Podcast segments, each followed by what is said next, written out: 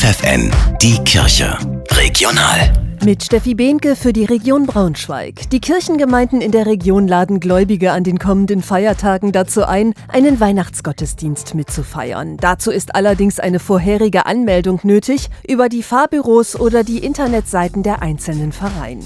Der Braunschweiger Gefängnisseelsorger Markus Galonska will auch in diesem Jahr Inhaftierten das Weihnachtsfest verschönern. Weil Angehörige keine Weihnachtspäckchen schicken dürfen, packt er kleine Präsente im Wert von jeweils 15 Euro. Der Inhalt? Dinge, die also den Alltag versüßen. Kaffee zum Beispiel, Tee, Zigaretten ist etwas sehr, sehr Wichtiges für viele und natürlich auch Süßigkeiten. Das Geld für die Päckchenaktion sammelt die katholische St. Egidien-Gemeinde in Braunschweig. Jahr für Jahr kommt genug zusammen, um vielen vielen Gefangenen eine Weihnachtsfreude zu machen, sagt der Seelsorger. Er weiß aus Gesprächen, das ist eine kleine Geste, die viele der Inhaftierten berührt. Weil sie sich von der Gesellschaft nicht geachtet fühlen oder es zumindest vermuten, dass keiner an sie denkt. Und das zu erfahren, dass also auch Menschen einfach die Motivation haben und den Willen, an sie zu denken und für sie etwas zu tun, das ist, denke ich, ihnen sehr, sehr wichtig. Für Strafgefangene da zu sein, auch ihnen eine Freude zu bereiten, für den katholischen Seelsorger ist das eine selbstverständliche Konsequenz aus dem christlichen Glauben.